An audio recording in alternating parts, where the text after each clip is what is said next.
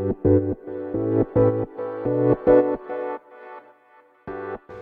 はようございます。なつきです。今日は日常のあり方についてお話していこうと思います。で私ね普段はあり方っていう表現をねあまり使わないのですが先日ねあのすごいね尊敬している方とねお話しさせていただいてまあ全然あの別業界の方なんですが、まあ、非常に優秀な方で、まあ、尊敬するところしかないんですよ。で、まあ、そういう方とねありがたい、まあ、機会をいただいてお話しすることがあったので、まあ、それをね今日はあのシェアさせていただこうと思いました。でこのその方は、まあ、セールスの仕事をねされているんです普段あのリアルのね。であのその同業者の方のね、えーと、セミナーで聞いたお話をされていたのですが、まあ、ある方が、まあ、その喫茶店でねお客様と商談をしていた。でねまあそのお客様をお見送りして、まあ、お会計していたところに、まあ、その全然知らないね方にあの話しかけられたと。でその方はその喫茶店で、まあ、隣の席にね座っていた方でどうもその方の商談を聞かれていた。でそれをね聞いていたところあな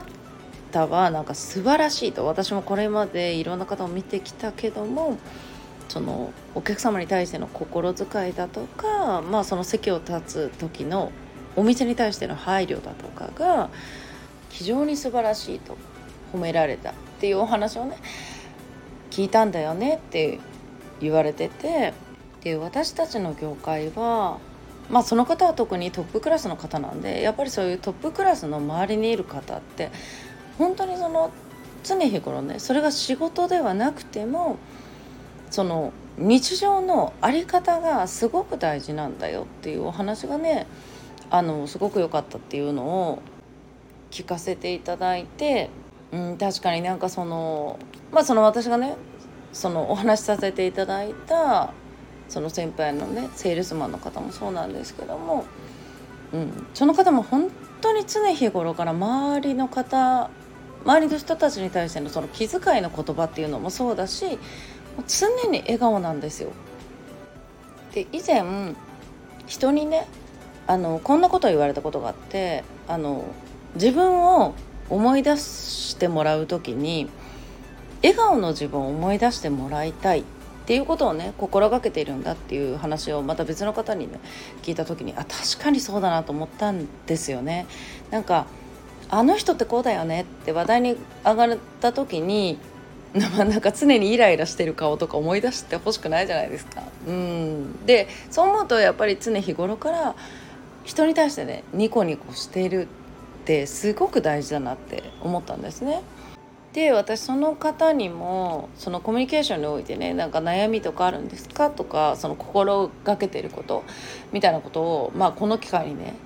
聞いてみたんですそしたらやっぱり絶対にそのいい話しか言わないっていうのは常に心がけてるよっていう。でもその話してる間もねずっと笑顔なんですよ。だから本当に一緒にいるだけであの本当に幸せな気持ちになる。人の笑顔ってこんなにパワーを与えるんだっていうのを本当にね心から感じさせてくれるような方なんです。うんでもちろんあのセールスされてるんでねずっと人と関わる中で嫌なことって絶対あるじゃないですか、まあ、嫌な人とか妬まれたりっていうこともあるじゃないですか。でもやっぱりそういう方ってねそういうのをねもう嫌なこととか嫌な人とかまあでもちょっと悲しい気持ちになったよっていうお話はされていたけどまあでもそういうのを聞いてまたね改めてまあ私もなんか割とねそういうのを自分の中でうまく解決できる方だとは思っていたけどもうんでもまた改めてねその考え方をね聞かせていただいた時にあのめちゃくちゃ勉強になりました。うんとコミュニケーション以外のね悩みってほとんどないって思うくらいやっぱり人間のね悩みの方全ては人間関係だって言われるぐらいねやっぱりそのコミュニケーションの部分ってすごく大事なんで、